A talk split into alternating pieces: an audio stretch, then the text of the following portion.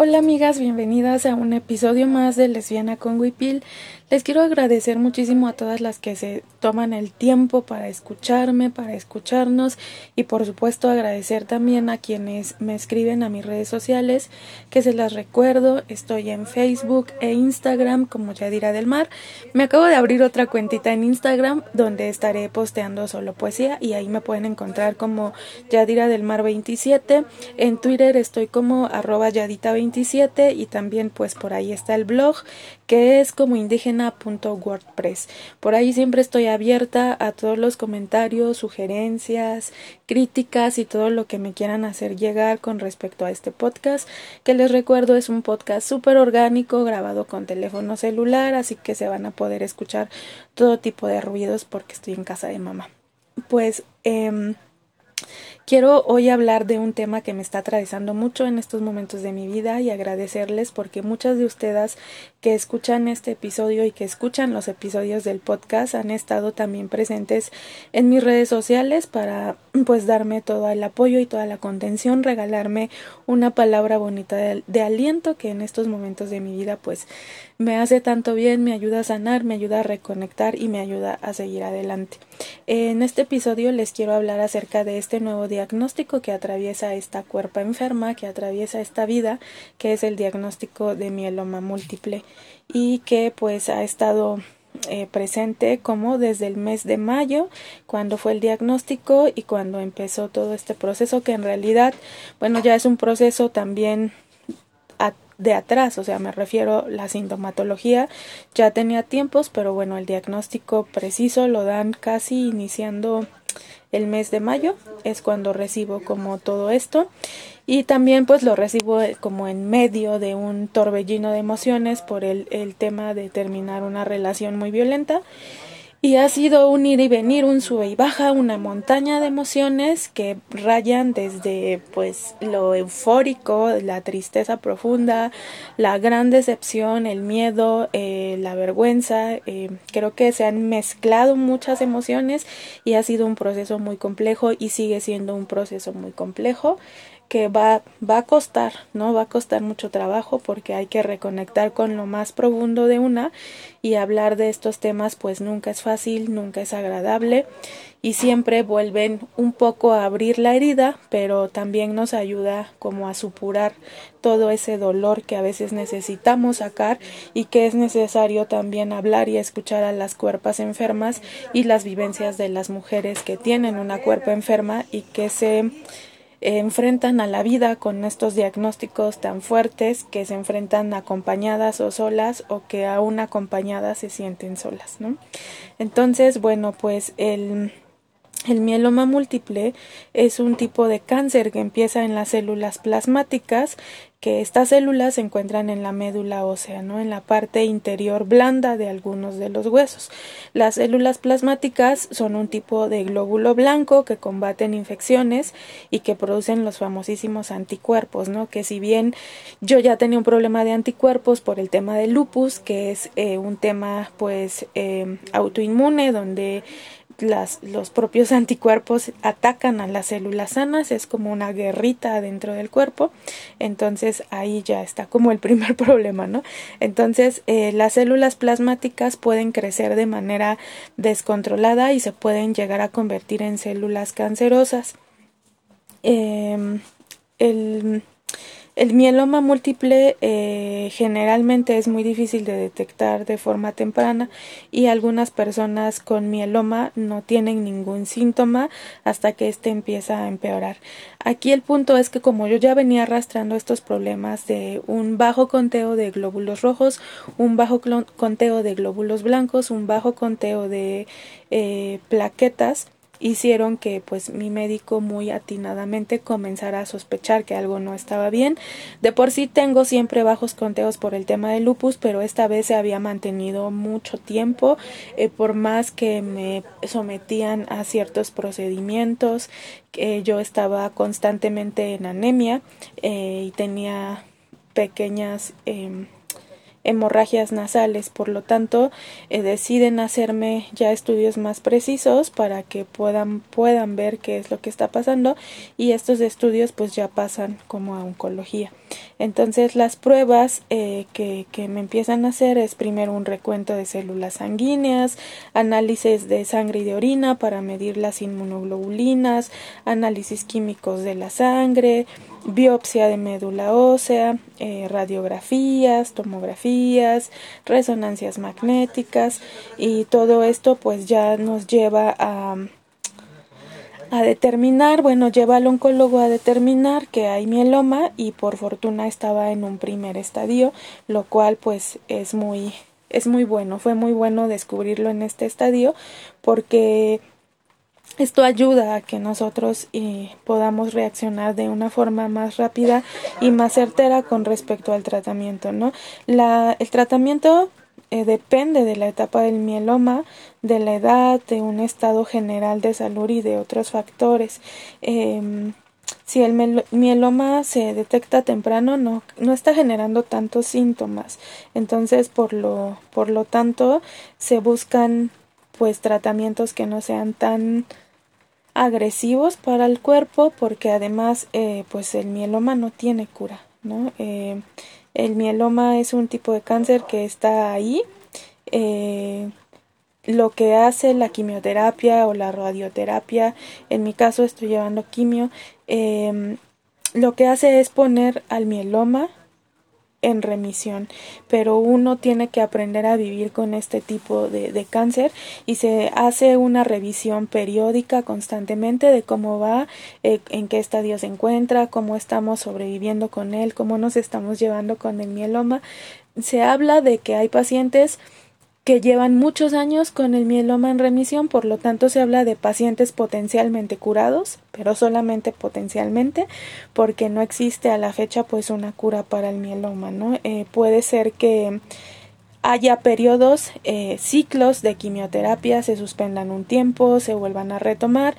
y esto es constante y es muy pesado. Vivir con mieloma es muy pesado porque parece que nunca se acaban como estos ciclos de quimioterapia, aunque algunos pacientes, que son los pacientes potencialmente curados, suspenden estos ciclos de quimioterapia pues por mucho, mucho tiempo, ¿no? Porque están controlados, está en remisión. Eh, afrontar y lidiar con este tratamiento puede ser como súper, súper difícil porque va a haber nuevos cambios en tu vida, eh, muchos cambios en tu vida. Entonces es, es importante que pues que se tenga presente que es un tipo de cáncer incurable, ¿no? Que se aprende a vivir con él, que se aprende a estar en remisión, pero pues nada más. No es eh, no es que vayas a, a, curarte por completo. No hay, no hay un, una un estudio científico que pueda explicar cuál es una de la causa del mieloma. En realidad no no existe un, un pues sí, como un, un factor que se conozca por completo, que diga que eso es lo que hace que, que te, que te dé este tipo de cáncer, ¿no? Es súper difícil y como pues ya, como ya me habrán escuchado, eh, me es complejo hablar de, de, este, de estas cosas porque es algo que estoy enfrentando en este momento, es algo que estoy viviendo y pues es, es muy es muy complicado, ¿no? Porque ya de por sí existe esta otra este otro diagnóstico de lupus como para formar este otro diagnóstico de mieloma que ahora bueno se puede decir que con todos los avances científicos se puede llegar a la remisión y que el mieloma ya no se considera un cáncer mortal sino una enfermedad crónica pues porque está ahí, ¿no? El tema de que está en remisión eh,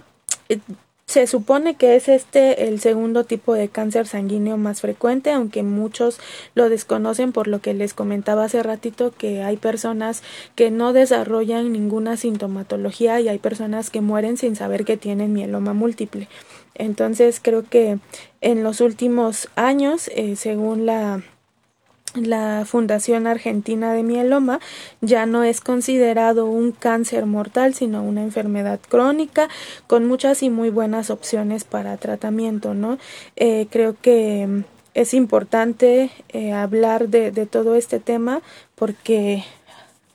pues porque hay muchas mujeres que estamos enfrentando este diagnóstico eh, es muy es muy complejo, ¿no? Es muy complejo hablar de estos miedos y de estos temores que generan la palabra cáncer, ¿no? Eh, inmediatamente estamos pensando todo el tiempo que es una es una sentencia de muerte y a veces lo es, ¿no? En este sistema tan precario, en este sistema tan complejo, donde muchas no tenemos acceso a los servicios médicos, donde tenemos trabajos precarios, donde tenemos que estar en lucha constante por sobrevivir, que somos mujeres de la periferia, con todas las carencias que esto significa y que el sector salud de México todavía nos queda de ver muchísimo en tanto a todas las enfermedades crónicas, ¿no? Que si bien algunas no son consideradas epidemia, eh, como es el caso de, por ejemplo, el lupus, no es una epidemia, no es algo que urja a hacer ningún tipo de investigación, ningún tipo de campaña de salud, todavía sigue siendo considerada como una enfermedad muy rara, el mieloma, que pues es tan desconocido, aunque en estadísticas médicas pues sea el segundo tipo de cáncer sanguíneo que más se presenta en, en hospitales. Entonces, hay mucho todavía que hacer con respecto a la visibilización de todas estas enfermedades crónicas, de todo esto que, que está pasando, porque además no es solo todo este tema del sector salud y de todo lo que nos quedan a deber las políticas de salubridad en México y todo lo que vimos, por ejemplo, en el mandato de, de Javier Duarte, donde se les ponía agua destilada a los niños como medicamento de quimioterapia y eso es algo que rápidamente se nos puede escapar, ¿no? Sobre todo ahora que pasaron los tiempos electorales y que parece que tenemos poca memoria y que olvidamos este tipo de situaciones y que olvidamos eh, a todas las personas enfermas que, que están actualmente, ¿no? Eh, no solamente del COVID o de todo esto que está surgiendo con el long COVID, sino pues todas las demás enfermedades que ya de por sí existían y que son enfermedades crónicas bastante difíciles, bastante complejas y que también por supuesto que a todo este entramado de síntomas y sintomatología física, pues también se le tiene que agregar toda la sintomatología emocional que significa saberte enferma. ¿no? que significa cómo estamos resignificando el tema de los cuidados, no hablar Nuevamente, como se los decía en un episodio pasado, no solamente hacer esta crítica a que las mujeres no tenemos por qué ejercer estos trabajos de cuidado forzados, pero sí tenemos que sentarnos y reflexionar y hablar de cómo vamos a estar cuidándonos desde una forma más comunitaria, desde una visión más comunitaria entre mujeres y de cómo estamos eh, ejerciendo no ejerciendo, cómo estamos trazando estos lazos de confianza y de cuidados, pues porque evidentemente hay mujeres que requerimos los cuidados, ¿no? Entonces es importante como hacer esa reflexión y a la cuestión emocional también es como ponerle mucha atención, ¿no? Porque a pesar de que nosotras lo estamos transitando en estas cuerpas enfermas, en este aislamiento que a veces lo estamos transitando en medio de otras de otros dolores emocionales en mi caso la ruptura en una relación muy violenta donde se me puso en duda eh, sobre estos diagnósticos eh, donde se puso en duda como todo este dolor que se siente saberse enferma no y que además nuevamente contemplo cómo es que puedes fingir tu vulnerabilidad, ¿no? Porque pues a lo mejor por ahí se te escapa un día decir, ay, pues sí, no quiero salir y voy a decirle que me duele la cabeza, pero no puedes inventarte, eh, ¿sabes qué? Sí, este, tengo mieloma, ¿no? Entonces creo que hay muchas cosas que son muy complicadas en los procesos de vida de cada una de las personas enfermas y de cómo estamos concibiendo la enfermedad también, ¿no? Eh,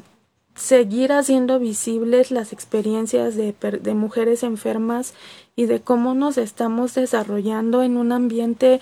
tan hostil en estos tiempos, en un ambiente tan pesado, en un ambiente como de tanto individualismo, donde muchas veces se nos abandona, se nos deja solas, porque también es como esa otra parte, las enfermas comprendemos el cansancio de quien a veces nos nos procura esos cuidados, ¿no? Y es como un sentirse una carga todo el tiempo, es sentirse pesada, es sentirse un estorbo, es sentir que no puedes, eh,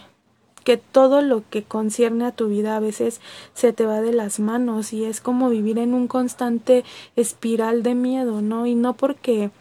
pues nadie pide estar enferma, ¿no? Yo no pedí eh, estar enferma, sin embargo, son procesos que te toca vivir por alguna u otra razón. Entonces también es muy válido como decirle a las enfermas que hay momentos en la vida en que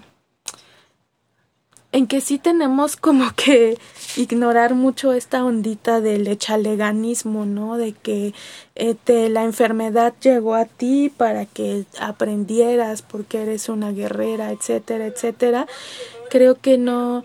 no es eso, o sea, se trata como de también entender como el universo tan complejo que existe con respecto a esto, ¿no? Porque pues yo no quería ser una guerrera, ¿no? No quería aprender de la vida de estas formas eh, de enfrentar el mundo con esta cuerpa que toco y no quería tocar el mundo de esta forma a veces vulnerable de sentirnos al estar enferma. Entonces creo que es muy complicado y es eh, también tratar un chingo de ponerse en el lugar de la persona enferma, ¿no? Que si bien es bien complejo y todo el tiempo se siente miedo porque no sabes, o sea, vives como en una incertidumbre después del del diagnóstico siempre es como que ok, pero te quedas como en un limbo, o sea, en un vacío porque no sabes ni qué va a pasar en la noche, al otro día, en un mes, en un año. Y es todo el tiempo, aunque no, aunque siempre estamos tratando como esta onda del aquí y el ahora, la verdad es que es bien difícil no proyectarte hacia un futuro donde piensas, chale, ¿y qué va a pasar cuando yo tenga tal edad? Si es que llego a tal edad, eh, ¿qué voy a estar haciendo? ¿Cómo me voy a enfrentar a la vida? ¿Qué quiero hacer? y es como constantemente estar cuestionando tu propia existencia o hay días donde solamente puedes existir eh, siendo como una cuerpa enferma, ¿no? Entonces es, es, es demasiado complejo y es demasiado también eh, abrumador, ¿no? Llega a ser como muy, muy, muy abrumador porque en mi caso esto que les cuento como el de estar atravesada por un intento de anular la existencia de mis enfermedades, de decir, no, como que siento que eso te lo estás inventando. O sea, la verdad es que no creo que nadie que esté, eh, o sea, que quiera inventarse enfermedades tan complejas, ¿no? No sé, no conozco a alguien a menos que sin afán como de patologizar, como de neta personas que están pasando como por una situación mental distinta a la mía, que tal vez pudieran decir, pues sí, güey, voy a inventarme que tengo esto o el otro, y que además lo hacen también movidas como porque hacen falta sustancias en su cerebro. No sé, no quiero sonar eh, para nada, eh, pues sí, como de esta onda, como de ser capacitista con la banda que está enferma, ¿no? Eh, creo que es, es importante como también sentarnos y analizar por qué razón una mujer sana querría inventarse estas enfermedades a no ser porque tenga pues esta otra esta otra forma de funcionamiento cerebral. No sé cómo decirlo sin que suene tan culero, pero no es así, ¿no? Entonces, eh, seguir como dándole con todo a estas experiencias, a seguir visibilizando las experiencias de las cuerpas enfermas, de contarles un poco eh, todo este diagnóstico, todo este proceso, pues es muy complejo. Yo eh, voy en la segunda sesión de quimio del primer ciclo y mm, Claro que se dejan ver las primeras secuelas, me tuve que cortar ya el cabello porque son agresivas, se dejan venir con todo y he estado perdiendo cabello que además pues es como muy importante y soy muy apegada a mi cabello largo, pero pues también son procesos que te van haciendo soltar cosas y que es un proceso súper difícil, ha sido un proceso muy difícil que mis amigas pues más cercanas y lo poco que he ido compartiendo, poco o mucho, no sé, porque luego también soy como de mucho compartir todos los procesos que vivo en, en redes siguiendo como esta enseñanza de, de Lord, ¿no? De que el silencio pues no nos salvará.